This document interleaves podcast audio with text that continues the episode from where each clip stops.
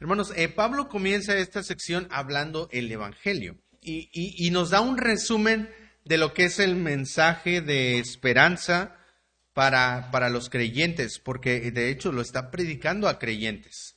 A veces pensamos que el Evangelio es solamente para los que no conocen de Cristo, pero el Evangelio es algo que nosotros nos tenemos que predicar todos los días. Dice, además os declaro hermanos, el Evangelio que os he predicado. Y empieza a dar algunos aspectos del Evangelio que son fundamentales, son pilares dentro del mensaje de esperanza, de, de, salvación y de gracia de Cristo. Dice, en el cual también, el cual también recibisteis, en el cual también perseveráis. Y nos da, y nos dice, porque, por el cual mismo, bueno, si retenéis la palabra que os he predicado, sois salvos, si no creísteis en vano. Entonces, este mensaje trae salvación, trae gracia. Y, los pilares sobre el cual descansa este mensaje de salvación, vemos en versículo 3, porque primeramente os he enseñado lo que asimismo recibí, que Cristo murió por nuestros pecados, conforme a las escrituras. Si el mensaje del Evangelio no incluye la obra de Cristo en su muerte, no puede ser eh, conocido como un mensaje del Evangelio. Dice que murió conforme a las escrituras, que fue sepultado, pero también dice que resucitó al tercer día conforme a las escrituras. Y quisiera que notemos eh, que existe una conexión muy fuerte, hermanos, entre la muerte de Cristo y la resurrección del Señor Jesús. A través de su muerte, Dios lo recibe como un sacrificio. Es el cordero que fue inmolado, que fue puesto, ¿verdad?, en nuestro lugar, para morir en nuestro lugar, y su muerte es, la manera en la que Dios nos puede recibir como un sacrificio. Dios lo toma a Él como nuestro sacrificio, pero su resurrección es la evidencia de que Dios ha aceptado ese sacrificio. Su muerte es, es en nuestro lugar y la resurrección es la evidencia de que Dios ha aceptado el sacrificio de Cristo a nuestro favor. Mire lo que dice Filipenses 2, 8 y 9. Dice, y estando en la condición de hombre, se humilló a sí mismo, haciéndose obediente hasta la muerte y muerte de cruz. Murió en la cruz. Dice, por lo cual Dios también le exaltó hasta lo sumo y le dio un nombre que es sobre todo nombre. La resurrección y este, y este evento de ascensión es reconocer que Dios acepta el sacrificio de Cristo a nuestro favor.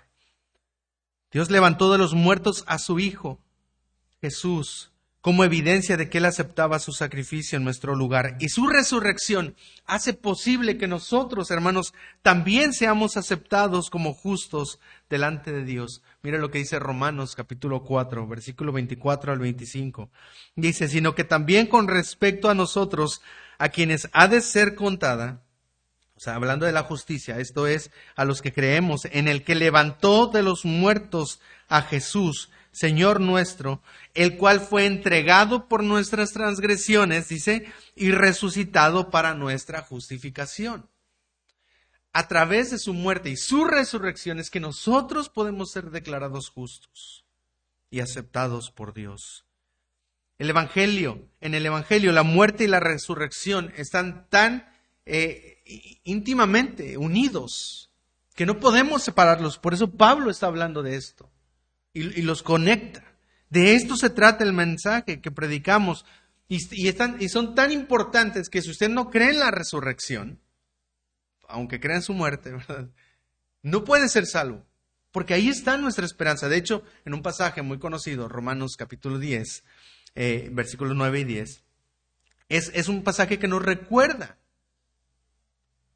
esto, que si confesares con tu boca que Jesús es el Señor. Muchos confiesan que Jesús es el Señor. Pero continúa diciendo, y creyeres en tu corazón que, que Dios, ¿qué? Le levantó de los muertos. La resurrección es tan importante que usted debe creerla para poder poner su fe verdaderamente en Cristo y encontrar la salvación. Y termina diciendo que Dios le levantó de los muertos. Si creyeres esto, serás salvo necesitas creer en la resurrección. En Hechos capítulo 17, versículo 18, cuando eh, Pablo está predicando a unos paganos atenienses eh, que estaban adorando ídolos, y, mire cómo, se, cómo resume eh, el, escritor de Hechos resume el mensaje que Pablo estaba predicando. Dice, y algunos filósofos de los epicúreos, de los estoicos, disputaban con Pablo, con él. Y unos decían, ¿qué querrá decir este palabra, palabrero?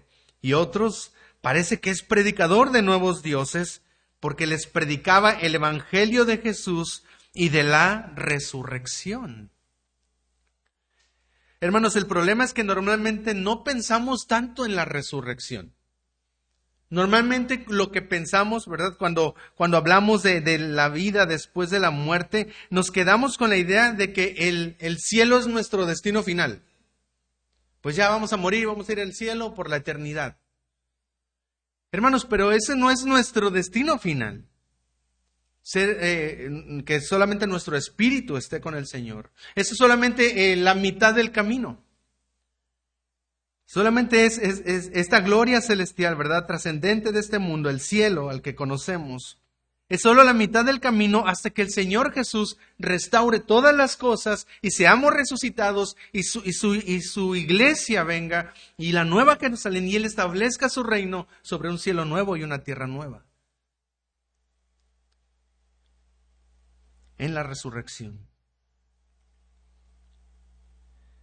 Esa es nuestra esperanza. Hermanos, la resurrección ha sido la esperanza del pueblo de Dios a lo largo de toda la historia redentora.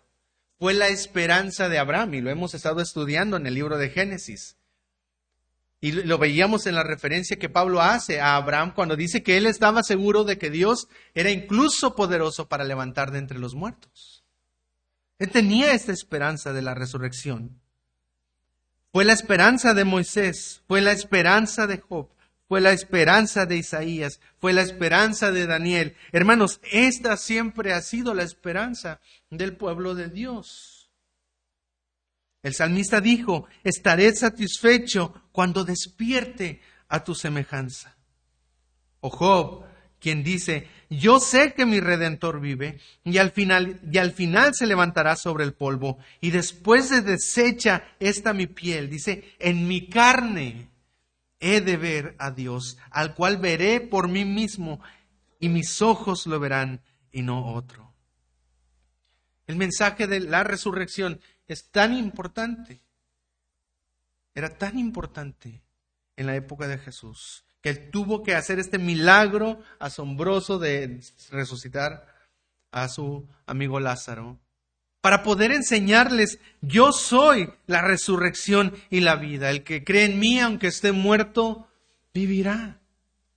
Era la esperanza incluso de los discípulos. María, ¿verdad? Marta, perdón, dijo, yo sé que mi hermano resucitará en el día postrero, ¿verdad? Ellos entendían que esto era lo que sostenía su fe pero tenían que recordar quién es la resurrección.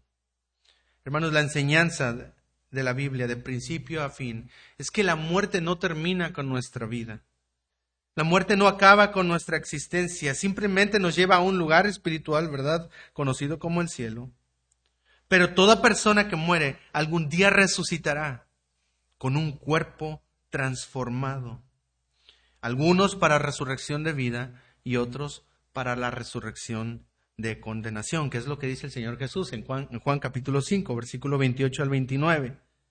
No os maravilléis de esto, dice el Señor Jesús, porque vendrá la hora cuando todos los que están en los sepulcros oirán su voz, y los que hicieron lo bueno saldrán a la resurrección de la vida, mas los que hicieron lo malo a la resurrección de condenación. Todo ser humano, hermanos, vivirá para siempre totalmente consciente o en el gozo eterno o en el sufrimiento eterno. Para aquellos a quienes han puesto su fe en el Señor Jesús y en el reino venidero, la promesa es que experimentaremos una resurrección para vida y que podemos experimentar, hermanos, a Dios con todos nuestros sentidos, en un cuerpo transformado, Tendremos un cuerpo resucitado y disfrutaremos la presencia de Dios. Será en ese momento, como dice aquí Pablo en 1 Corintios 15, 54 al 55, cuando esto corruptible, dice, se haya vestido de incorrupción y esto mortal se haya vestido de inmortalidad, entonces se cumplirá la palabra que está escrita. Sorbida es la muerte en victoria. ¿Dónde está, oh muerte, tu aguijón? ¿Dónde, oh sepulcro, victoria? Porque Cristo vive y Él venció la muerte, hermanos. Es que nosotros también vamos a vencer la muerte. Y un día este cuerpo pecaminoso, carnal, será transformado de lo mortal y lo falible a lo perfecto e inmortal. Hermanos, esa es la esperanza que solo es posible por la resurrección de Jesucristo de entre los muertos. El pensar en la resurrección, hermanos, debe afectar nuestra vida y eso es lo que vamos a ver en, algunas, en esta porción del, del capítulo 15 de 1 Corintios. Creer en el Evangelio de la resurrección no solamente limitarme a que, bueno, un día voy a morir, voy a ir al cielo. No, un día voy a, el Señor me va a resucitar y voy a poder estar en su presencia de manera completa para siempre. E, el Evangelio de la resurrección debe afectar cómo vivo hoy. Porque a veces simplemente nos dejamos a, pensar en, bueno, pues ya, que se, que se pase esta vida y pues ya, que ya llegue el cielo y ya. Pero eh, el Evangelio ah, debe afectar la manera en la que yo vivo cada día sobre esta tierra.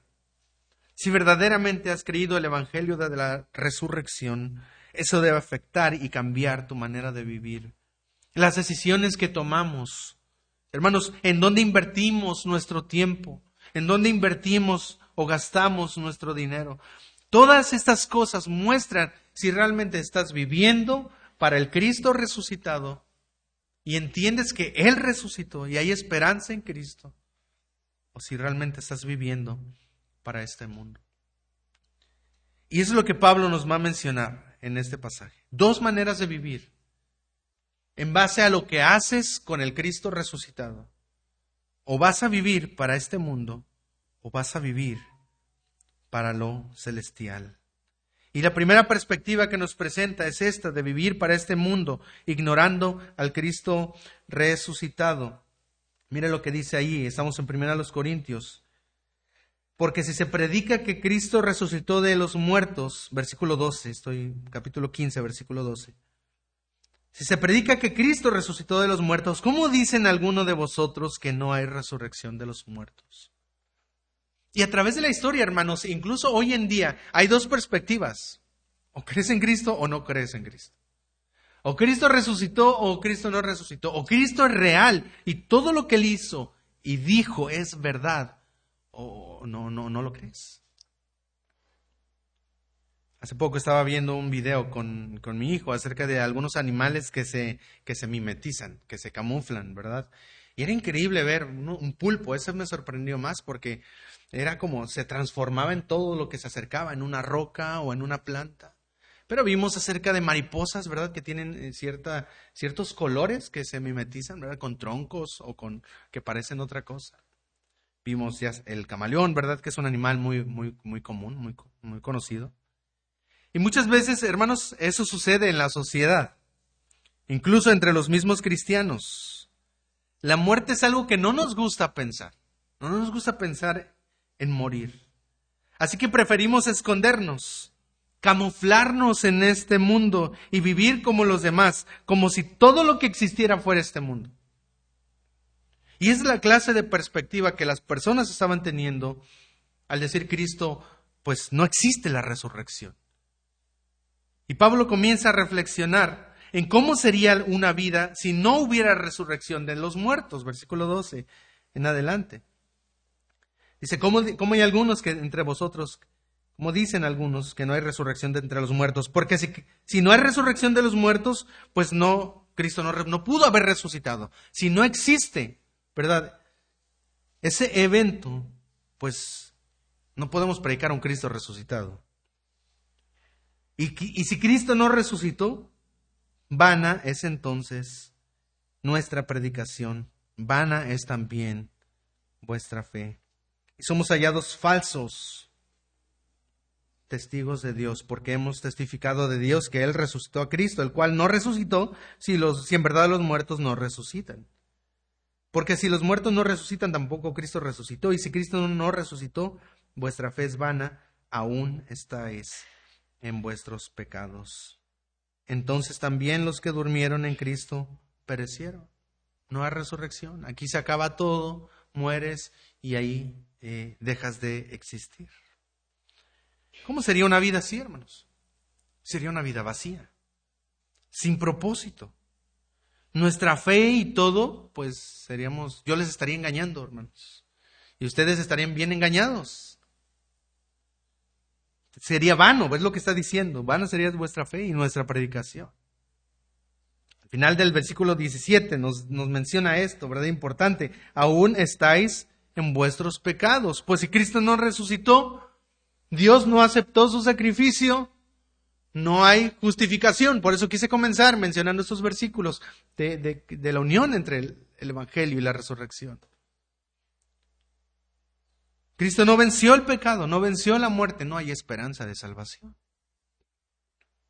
No hay justificación, no hay perdón, no hay esperanza. Estar en nuestros pecados es seguir en la condenación ser amadores del pecado y aborrecedores de Dios. El hermano Joe Owen nos explicaba de esta filosofía nihilista, nihilista que, que es una filosofía fatalista. Y menciona, llegan a la conclusión los que creen en esta, en esta filosofía que estamos aquí por el azar, ¿verdad? El universo se expande, las moléculas se juntan y de repente, boom, hay vida, se crean planetas, es, es, un, es un juego del azar, ¿verdad? Por tanto, no hay significado para la vida, no hay propósito para la vida. Y después de la muerte no hay nada, simplemente dejas de existir. Es algo que las personas enseñan, ¿verdad? Y sobre todo ahora con el marxismo y todo lo que él explicaba, fuertemente hoy se enseña. Es algo que sus hijos están escuchando en la escuela, en podcast, en internet. El nihilismo Mire lo que dice el versículo 18 y 19. Entonces también los que durmieron en Cristo perecieron. Si en esta vida solamente esperamos en Cristo, somos los más dignos de conmiseración de todos los hombres. Ante los ojos del mundo, esperar en Cristo, ¿cómo se ve? Pues somos menospreciados somos vistos con lástima, ¿verdad? Pobrecito, ¿cómo puede creer en un Dios, verdad? Eso ya la ciencia ya lo, lo, ya lo derrocó, ¿verdad? Ya es, es comprobado que venimos de producto de la casualidad y no hay propósito en esta vida. Están engañados, ¿verdad? Mira, se juntan para hablar de un Dios que, que no puedes ver. Así nos ve el mundo, hermanos, como miserables. Ahora esta filosofía promueve un estilo de vida muy centrada en sí mismo, muy, muy centrada en el yo, y el hermano Owen lo explicaba muy bien en ese día que, que estuvo con nosotros. Si la muerte es el fin de todo, entonces todo lo que tenemos está en esta vida. Mire versículo 32. Si como, si como hombre batallé en Éfeso, dice contra las fieras, ¿qué me aprovecha si los muertos no resucitan? ¿Qué nos queda? ¿Qué dice? Versículo final, versículo 32. Comamos y bebamos porque mañana moriremos. Pues disfruta la vida y, no, tiene nada de malo, ¿verdad? Disfrutar la vida. Sí, esta es una idea centrada en, en maximizar el valor de este mundo por sobre todas las cosas, incluso por sobre Dios. No es un llamado a convertirse en un comilón y en un bebedor sino que resalta la mentalidad de esta filosofía del mundo, de centrarse tanto en este mundo y vivir para este mundo. Y este pasaje, hermanos, es una cita de Isaías. Isaías capítulo 23, 13 dice así, He aquí gozo y alegría matando vacas y degollando ovejas, comiendo carne y bebiendo vino, diciendo, comamos y bebamos, porque mañana moriremos. Isaías 22, 13. Hermanos, el pueblo de Israel había sido advertido por los profetas de que vendría el juicio de Dios, de que vendría la justicia de Dios a través del cautiverio, y Él les predica el arrepentimiento. ¿Y qué habían hecho ellos? Se supone que deberían de haber vuelto a Dios, pero en lugar de ello, decidieron disfrutar la buena vida vivir para sus propios deseos. o al menos la poca vida que les quedaba antes del cautiverio. ¿Qué haría usted si le dijeran que le queda un, año de vida? Unos meses de vida, unos días de vida. Muchas personas que he escuchado, ¿verdad? Que cuando se les presenta esa pregunta dicen, no, pues haría todo lo que jamás, lo que no pude hacer en toda mi vida. Disfrutaría, ¿verdad? Y, la respuesta a esa pregunta va a demostrar en dónde está tu corazón, en dónde está tu tesoro. Si estás pensando en la eternidad o solo estás pensando. Y eso es lo que el pueblo de Israel, en este momento de Isaías, a lo que fueron confrontados. Lucas capítulo 17, versículo 26 al 27 dice, como fue en los días de Noé, así también será en los días del Hijo del Hombre. Comían, bebían, se saciaban y se daban en casamiento hasta el día en que entró Noé en el arca y vino el diluvio y los destruyó a todos. Hermanos, si no hay resurrección, podemos hacer lo que queramos. Podemos vivir como queramos. No tendremos que rendir cuentas a nadie. No tendremos que enfrentar después de la muerte a un Dios santo en un juicio eterno. Si la muerte solamente acaba con nuestra existencia, pues podemos vivir como queramos.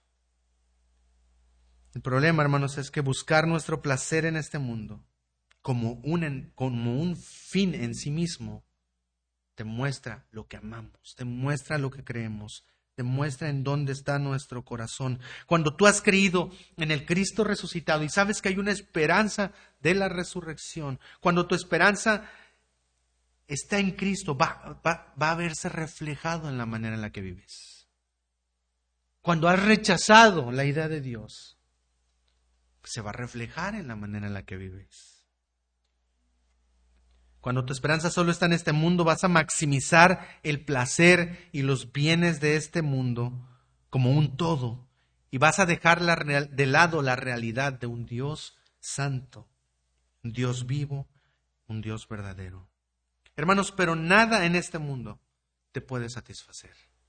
Aún las personas que deciden vivir en este mundo, que buscan su felicidad en este mundo, hermanos, los índices de hermanos, de suicidio incluso están subiendo en países donde de primer mundo, donde se supone que la vida es perfecta, ¿verdad? Hermanos, aún las personas viviendo para este mundo, buscando su felicidad, no lo están hallando. Porque nada en este mundo te puede satisfacer, porque has sido creado para algo más grande, has sido creado para la eternidad, has sido creado para Dios.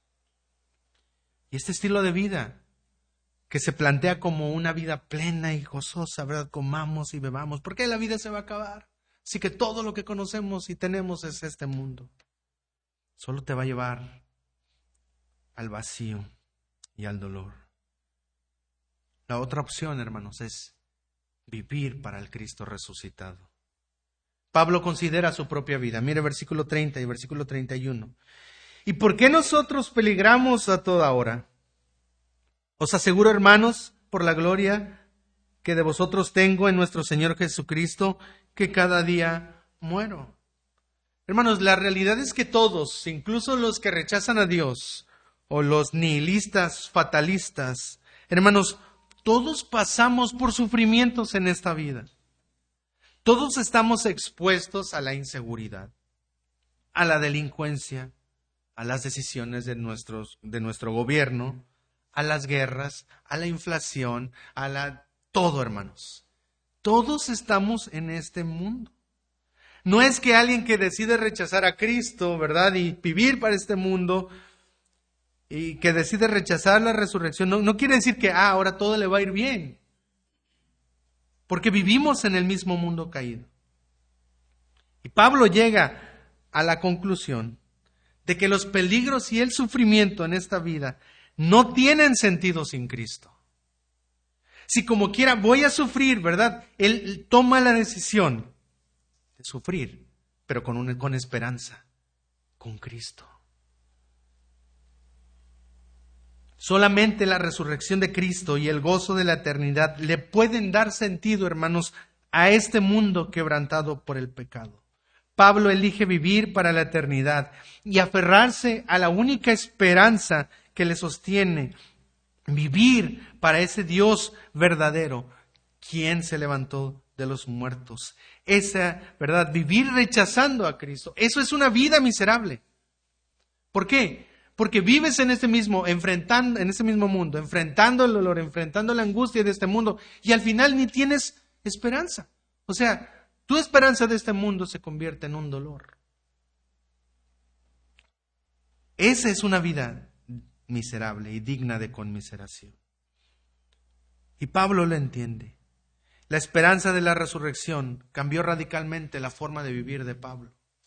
La manera en la que él fue exponiendo su vida por el nombre de Cristo, siendo apedreado, siendo arrastrado, siendo golpeado, pues batallando con fieras, con un naufragio, con cárcel, con azotes. Y preguntamos, ¿por qué alguien elegiría vivir una vida así? Porque él sabe, porque él tenía una esperanza viva. Él dijo, para mí el vivir es Cristo y el morir es ganancia. Él decidió vivir para el Cristo resucitado, vivir para la eternidad. Pablo estaba dispuesto a vivir por Cristo, a sufrir por Cristo y a morir por Cristo. Porque si Cristo resucitó de los muertos, entonces hay esperanza para ti y hay esperanza para mí. Mire lo que dice versículo 51 al 57. He aquí os digo un misterio. No todos dormiremos, pero todos seremos transformados en un momento, en un abrir y cerrar de ojos a la final trompeta, porque se tocará, dice la trompeta. Y los muertos serán resucitados incorruptibles, y nosotros seremos transformados, porque es necesario que esto corruptible se vista de incorrupción y que esto mortal se vista de inmortalidad. Versículo 54. Y cuando esto corruptible se haya vestido de incorrupción, y esto mortal se haya vestido de inmortalidad. Entonces se cumplirá la palabra que está escrita, sorbida es la muerte en victoria. ¿Dónde está, oh muerte, tu aguijón? ¿Dónde, oh sepulcro, tu victoria? Ya que el aguijón de la muerte es el pecado y el poder del pecado la ley. Y dice versículo 57, léalo conmigo por favor, primero los Corintios 15, 57. Más gracias sean dadas a Dios que nos da la victoria por medio de nuestro Señor.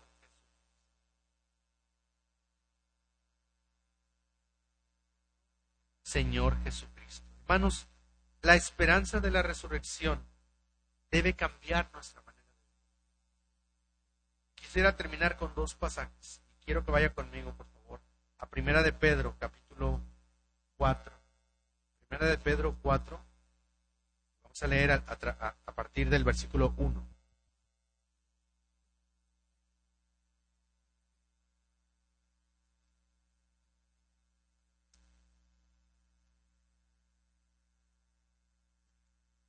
Vamos a leer, hermanos, del 1 al 5. Primera de Pedro 4, del 1 al 5. ¿Lo tenemos? Amén. Vamos a leer juntos, dice así. Puesto que Cristo ha padecido por vosotros en la carne, vosotros también armaos del mismo pensamiento, pues quien ha padecido en la carne terminó con el pecado, para ya no vivir tiempo que resta en la carne conforme a las concupiscencias de los hombres, sino conforme a la voluntad de Dios. Baste ya el tiempo pasado para haber hecho lo que agrada a los gentiles, andando en lascivias, concupiscencias, embriagueces, orgías, disipación y abominables idolatrías.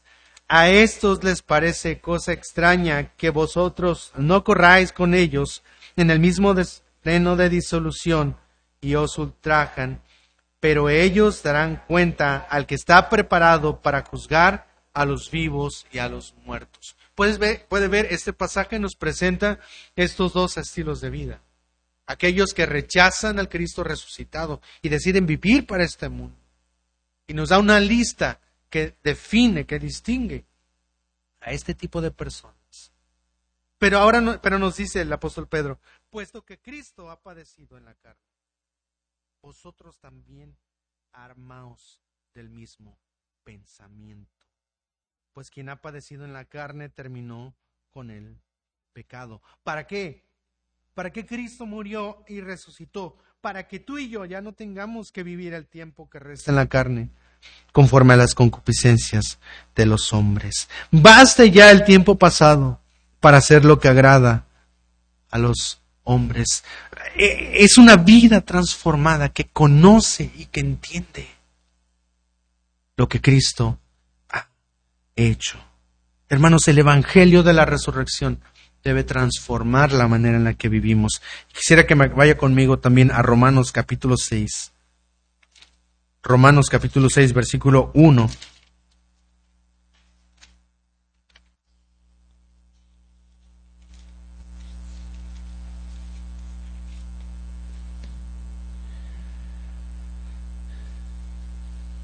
Vamos a leer de los versículos del 1 al 6. Romanos capítulo 6, versículo del 1 al 6. ¿Lo tenemos, hermanos? Leemos juntos, dice así. ¿Qué pues diremos? ¿Perseveraremos en el pecado para que la gracia abunde? En ninguna manera, porque los que hemos muerto al pecado, ¿cómo viviremos aún en él? ¿O no sabéis que todos los que hemos sido bautizados en Cristo Jesús hemos sido bautizados en su muerte?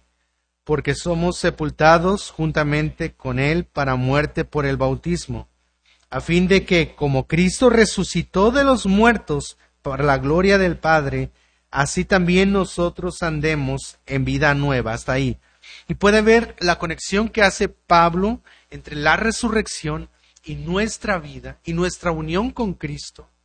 Así como Cristo resucitó de los muertos por la gloria del Padre, así también nosotros andemos en vida nueva. Una vida formada por el Cristo resucitado. Lea conmigo, continuamos con versículos 5 y versículo 6. Dice así, porque si fuimos plantados juntamente con Él en la semejanza de su muerte, así también lo seremos en la de su resurrección. Sabiendo esto, que nuestro viejo hombre fue crucificado juntamente con Él, para que el cuerpo de pecado sea destruido, a fin de que no sirvamos más Hermanos, este es un llamado para armarnos del mismo pensamiento que tuvo Cristo. Para que así como Él fue y venció en la cruz, para que el cuerpo del pecado fuera destruido, que nosotros no sirvamos más al pecado. Que podamos tomar en serio, hermano, nuestro llamado al Evangelio. Y por eso Pablo comienza hablándoles a los cristianos. Por lo demás, hermanos, os declaro el Evangelio Cristo murió conforme a las Escrituras, que fue sepultado y que resucitó conforme a las Escrituras. Que ese mensaje, hermanos, pueda transformar nuestra vida, darnos esperanza, una esperanza viva por la resurrección de Jesucristo de entre los muertos. ¿Qué tanto estamos tomando decisiones para el Señor? ¿Qué tanto estamos viviendo para la eternidad? nuestro hogar, en nuestra familia, en el trabajo, en la escuela. ¿Qué tanto estamos dando testimonio de este Evangelio a otros? Esta semana leía un pasaje en los Evangelios eh, cuando el Señor Jesús eh, les habla acerca de los tiempos futuros a, los apóstoles que le están preguntando, ¿cuándo vas a restaurar el reino? Y, él está hablando acerca del futuro y él les dice que por haberse multiplicado la maldad, el amor de muchos se enfriará. Hermanos, o estamos siendo sal y luz para impactar a este mundo, o la maldad del mundo que se está multiplicando va a comenzar a pagar nuestra fe, al punto de que muchos se están alejando del camino del Señor. El amor de muchos se está enfriando. Porque hemos olvidado que en Cristo hay esperanza y una esperanza viva por su resurrección. Que el Señor nos ayude, hermanos, a vivir esta esperanza y a comunicar esta esperanza. Que transforme primero nuestras vidas. Que ya no vivamos más por el pecado. A que nos armemos del mismo pensamiento que hubo también en Cristo Jesús. De luchar contra el pecado. De vivir en la presencia del Señor para la gloria de Dios. Vamos a orar, hermanos.